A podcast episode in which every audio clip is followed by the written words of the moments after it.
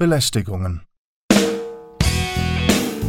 Eine eigensinnige und provozierende Replik auf Belästigungen. Nicht nur, aber auch und manchmal gerade in München. Von Michael Seiler.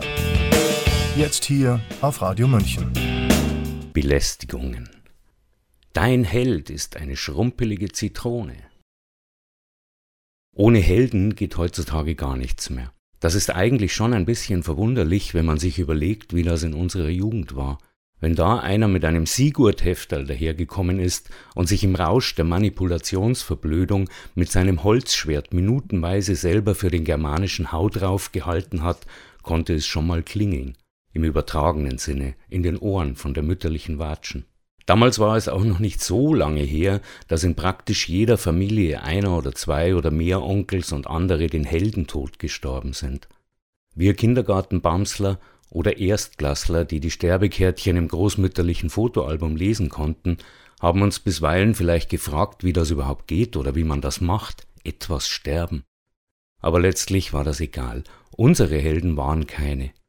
Donald Duck, Obelix und Goofy waren uns näher als Gustav Ganz, Mickey und Asterix, und der Versuch, das Heldenbewusstsein deutscher Kinder mit Superman zu wecken, stieß weitgehend auf gelangweiltes Desinteresse. Lediglich das bürgerliche alter Ego des Alleskönners weckte hier und da vorsichtige Sympathie. Wenn wir in der Trambahn von grummeligen Männern mit fehlendem Bein von den schwer versehrten Plätzen verscheucht wurden, erhielten wir eine leise Ahnung, worum es bei diesem Heldentum in Wirklichkeit ging und was dabei herauskommt, wenn man es übertreibt. Diese Halbhelden verschwanden aber mit den Schaffnern aus den Bahnen, und dann war es mit den Helden lange Zeit tatsächlich ganz vorbei. Männer wurden zärtlich, Frauen natürlich, man demonstrierte gegen das Urhandwerk aller Helden, den Krieg, und übte Selbstlosigkeit lieber im Zivilen, wo sie ja auch viel besser aufgehoben ist als auf dem Schlachtfeld, weil sie da niemandem wehtut und vielleicht sogar bisweilen niemandem hilft. Nun ist jedoch der Lauf der gesamtgesellschaftlichen Stimmungen eine Art Pendel oder Schaukel und bleibt nicht dort stehen, wo man das gerne hätte, wohl weil das langweilig oder unnatürlich und jedenfalls nicht zweckdienlich wäre, wenn sich der Zweck ändert.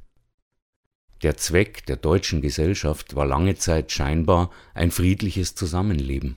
Da braucht man keine Helden, im Gegenteil, die kann man da gar nicht brauchen. Denen wird unter solchen Umständen langweilig und dann müssen sie irgendwann unbedingt wieder irgendwas und irgendwen zerschlagen, besiegen, stürzen, unterjochen und so weiter. Mit sowas hatten die Deutschen nach dem letzten gescheiterten Versuch, in einem Aufwasch einfach alles zu unterjochen, nichts mehr am Hut. Sie produzierten zwar fleißig weiter Tötungsgerät, verkauften es aber vornehmlich in fremde Länder, in denen sich das Töten größerer Popularität erfreute. Mit dem Menschen und dem Krieg ist es aber auch eine Schaukelei, Kaum sind die meisten, die das letzte Massenschlachten noch erlebt haben, ausgestorben und die schwer versehrten Plätze in der Trambahn umgewidmet, scheint es gar nicht mehr so schlimm. Zwar liest man in Büchern von Millionen Toten, aber das sind ja andere, weil man selbst ja lebt und sowas lesen kann, was dadurch irgendwie abstrakt wird. Zumal man einen Krieg ja sowieso nicht anfängt, um ihn zu verlieren, sondern um ihn zu gewinnen, und wer gewinnt, der überlebt.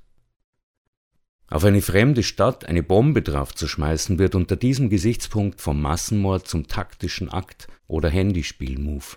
Und irgendwann ist es dann so weit, dass man die absurde Idee, Krieg führe zum Frieden, nicht nur denken, sondern ganz eifrig verfechten kann und wieder loszieht, um mit Friedensmissionen den Krieg in die Welt zu tragen. Dass die Deutschen gegen den Russen Krieg führen, um ihn zu unterwerfen oder auszurotten, hat wiederum Tradition, und Traditionen leben mit gewisser Regelmäßigkeit neu auf, gerne auch dann, wenn sie von anderen, die sich was davon versprechen und sie zu instrumentalisieren gedenken, angeheizt werden. Dem Ami, der seit mehr als hundert Jahren danach strebt, Russland endgültig zu zerschlagen und zu unterjochen, kommt diese deutsche Tradition daher ganz recht. Vielleicht klappt's ja im dritten Versuch, und wenn nicht, dann wird wenigstens nur Deutschland samt seinen europäischen Anhängseln drumherum zerbombt, weil Amerika zu weit weg und zu gut geschützt ist und ja sowieso offiziell gar nicht mitmacht. Dafür nun braucht man Helden, möglichst viele. Drum wird der Deutsche seit einigen Jahren mit Heldentum geradezu behagelt, wo es nur geht und selbst da, wo es eigentlich gar nicht geht, Vom Videospiel über Kinofilm, Fantasy-Roman, Zeitungsreportage, Reklame, TV-Serie, Berufsberatung, Comic, Popsong, Kinderbuch bis in die letzte Nische dessen, was man früher manchmal zu Recht Kultur nannte, wimmelt es nur so von Helden, von denen schon den allerkleinsten regierungsamtliche Broschüren vorschwärmen. Die Frisuren- und Klamottenmode tendiert seit Jahren immer mehr zur martialischen Glatzbürste in Tarn und Kampfleder. Um Autos von Panzern zu unterscheiden, muss man fachlich ausgebildet sein. Und selbst im Supermarkt wird man von schrumpeligen Zitronen angestrahlt, die laut Auskunft des Etiketts deshalb schrumpelig aussehen dürfen, weil sie Biohelden sind und als solche auch für irgendwas kämpfen.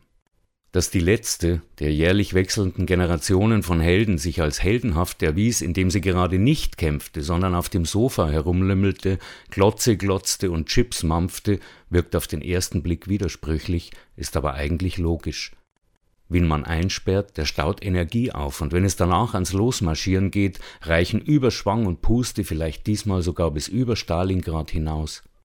Zudem wurden die Sofahelden zwei Jahre lang derart dauernd und ausdauernd gepiesackt, gequält, diszipliniert, angeherrscht, befehligt, gezügelt, mit Propaganda traktiert und den absurdesten Regeln unterworfen, dass der unmenschliche Widersinn militärischen Gehorsams ihnen als sozusagen natürliche Essenz menschlichen Umgangs zwischen Befehlshaber und Befehligten in Fleisch und Blut übergegangen ist.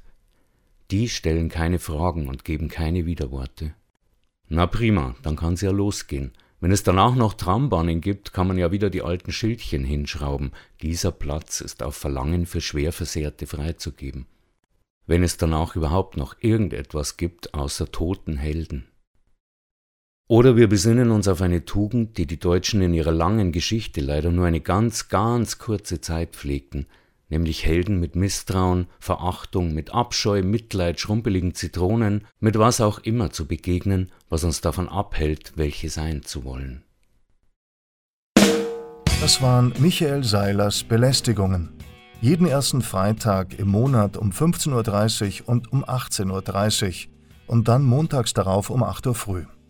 Nachzuhören auf unserer Homepage radiomünchen.net und nachzulesen auf seilersblog.de.